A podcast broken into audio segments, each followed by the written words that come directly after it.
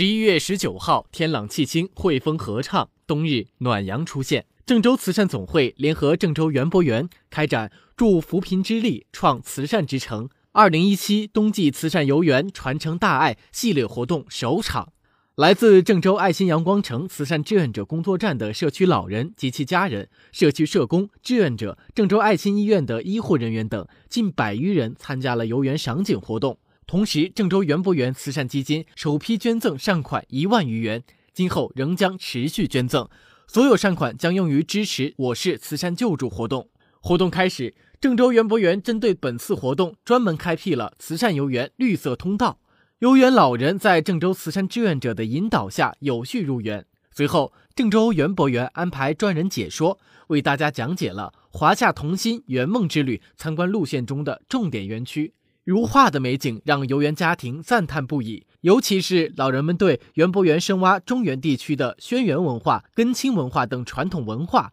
传承华夏文明的特色深有体会，十分赞扬。老人们有丰富的人生阅历，一路见证近些年来绿城郑州的快速发展。在晚年时期，能够作为慈善系列活动首批游客，共享城市建设美景，这也是为郑州慈善总会、郑州园博园开展好本次活动奠定良好基础。